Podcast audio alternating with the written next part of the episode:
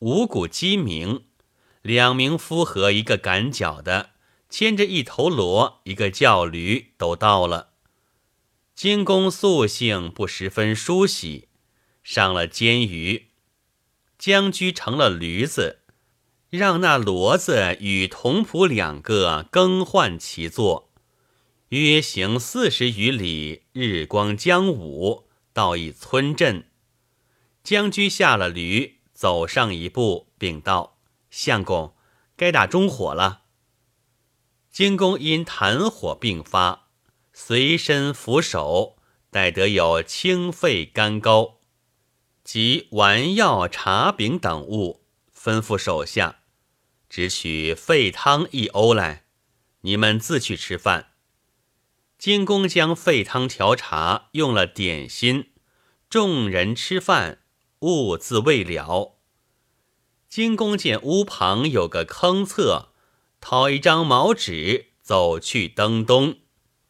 只见坑侧土墙上，白石灰画诗八句：“出之淫逸未生时。”为复虚名众所推，苏老辩间先有时，李成合奏以前之。赤除贤正专威柄，引进虚浮起祸机。最恨邪言三不足，千年流毒臭生疑。金公登了东，去个空，就左脚脱下一只方喜。将席底向土墙上抹得字迹糊涂，方才罢手。众人中火已毕，金公复上监舆而行，又三十里遇一驿舍，将居禀道：“这官舍宽敞，可以止宿。”金公道：“昨日丁宁汝辈是甚言语？今宿于驿亭。”岂不惹人盘问？还到前村，则僻静处民家投宿，方为安稳。又行五里许，天色将晚，到一村人家，竹篱茅舍，柴扉半掩。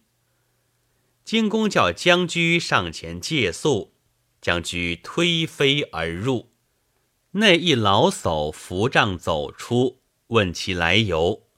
将居道：“某等游客与暂宿尊居一宵，房前依例奉纳。”老叟道：“但随官人们尊便。”将居引京公进门，与主人相见。老叟言京公上座，见将居等三人势力之有名分，请到侧屋里另坐。老叟安排茶饭去了。金公看新粉壁上有大书律诗一首，诗云：“文章慢说自天成，曲学偏邪使者轻。抢辩纯行非正道，误参鱼饵起真情。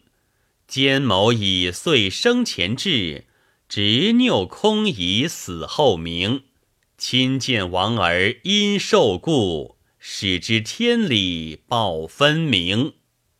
惊弓月毕，惨然不乐。须臾，老叟搬出饭来，从人都饱餐。惊弓也略用了些，问老叟道：“壁上诗何人所作？”老叟道：“往来游客所书，不知名姓。”公俯首寻思，我曾辩伯乐为纯堪，即误参于耳，二是人颇晓得。指王儿因府受故事，我单对夫人说，并没第二人得知。如何此诗言及？好怪好怪！金公因此诗末句刺着他痛心之处。狐疑不已，因问老叟高寿几何？老叟道：“年七十八了。”金公又问：“有几位贤郎？”老叟扑簌簌泪下，告道：“有四子都死了，与老妻独居于此。”荆公道：“四子何谓惧妖？”老叟道：“十年以来，苦为心法所害，诸子应门，或没于官，或丧于途。老汉性年高，得以苟延残喘。倘若少壮，也不在人世了。”金公惊问：“心法有何不便，乃至于此？”老叟道：“官人只看壁间诗，可知矣。自朝廷用王安石为相，变异祖宗制度，专以聚敛为吉，聚见是非，曲中立佞，始设青苗法以虐农民，既立保甲注役、宝马军书等役，分云不一。官府奉上而虐下。”日以垂掠为事，立足夜呼于门，百姓不得安寝。弃产业，携其子逃于深山者，日有数十。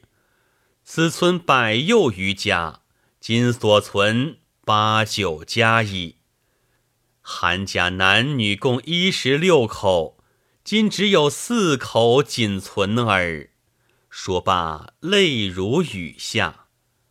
金公一觉悲酸，又问道：“有人说新法便民，老丈今言不变，愿闻其详。”老叟道：“王安石执拗，民间称为拗相公。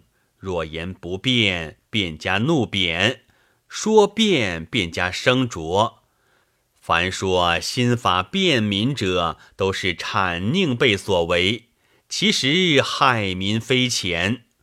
且如保甲上翻之法，民家每一丁教阅于场，又以一丁朝夕供送。虽说五日一教，那做保证的日聚于教场中受贿方式。如没贿赂，只说武艺不熟，拘之不放，以致农时俱废，往往冻馁而死。言毕，问道：“如今那拗相公何在？”金公哄他道：“现在朝中辅相天子。”老叟唾地大骂道：“这等奸邪，不行诛戮，还要用他！”公道何在？朝廷为何不向了韩琦、复辟、司马光、吕惠、苏轼诸君子，而偏用此小人乎？将军等听得客座中喧嚷之声，走来看时，见老叟说话太狠，插斥道：“老人家不可乱言，倘王丞相闻之此语，获罪非轻了。”老叟决然怒起道：“吾年近八十，何谓一死？若见此奸贼，必手刃其头，哭其心肝而食之。虽复鼎获刀具，亦无恨矣。”众人皆吐舌缩相。金公面如死灰，不敢答言，起立庭中，对将居说道。月明如昼，还已赶路。将军会议，去还了老叟饭钱，安排叫马。金公举手与老叟分别。老叟笑道：“老拙自骂奸贼王安石，与官人何干？乃拂然而去。莫非官人与王安石有甚亲故吗？”金公连声答道：“没有，没有。”金公登舆，吩咐快走，从者跟随，踏月而行。又走十余里，到树林之下，只有茅屋三间，并无林壁。金公道：“此坡幽寂，可以息劳。”命将居叩门，内有老妪起飞。将居亦告以游客贪路，错过底店，特来借宿，来早奉谢。老妪指中一间屋道：“此处空在，但宿何妨？只是草房狭窄，放不下轿马。”将居道：“不妨，我有道理。”金公降于入室，将居吩咐将轿子置于檐下，骡驴放在树林之中。金公坐于室内。看那老妪时，衣衫褴褛，鬓发蓬松，草舍泥墙，颇为洁净。老妪取灯火安置金宫，自去睡了。金公见窗间有字，携灯看时，亦是律诗八句。诗云：“生以孤名炫气豪。”死由虚伪惑而曹，既无豪语为无国，却有浮词狂叶涛。四海逃亡空白屋，千年嗔恨说轻描。想因过此来亲睹，一夜愁天雪鬓毛。惊弓乐之，如万箭攒心，好生不乐。想到。一路来，茶坊道院，以至村镇人家，处处有时讥诮。这老妪独居，谁人到此，亦有诗句，足见愿词丽语遍于人间矣。那第二联说吴国乃吴之夫人也，叶涛是无故友。此二句诗意犹不可解。欲唤老妪问之，闻隔壁打鼾之声，将居等马上辛苦，俱已睡去。金公辗转寻思，抚膺顿足，懊悔不迭，想到：吾只信福建子之言，导民间慎变心法，故无为众而行之，焉知天下怨恨至此？此皆福建子误我也。吕惠卿是闽人，故荆公呼为福建子。是夜，荆公长吁短叹，何以将卧不能成寐，吞声暗气，两袖皆沾湿了。将次天明，老妪起身，蓬着头，同一赤脚蠢婢。赶二猪出门外，辟邪康比老妪取水，用木勺搅于木盆之中，口中呼：“罗罗罗，拗相公来。”二猪闻言，就盆吃食。比又呼鸡：“周周周周，王安石来。”群鸡俱至，将军和众人看见，无不惊讶。景公心欲不乐，因问老妪道：“老人家何谓呼鸡之名如此？”老妪道：“官人难道不知？王安石即当今之丞相，拗相公是他的魂名。自王安石做了相公，立新法以扰民，老妾二十年双父，子息俱无，只与一婢同处。”父女二口也要出免役、注役等钱，钱既出了，差役如故。老妾以桑麻为业，蚕未成棉，便欲借丝钱用了；麻未上机，又借布钱用了；桑麻失利，只得续猪养鸡，等候利须离保来征役钱。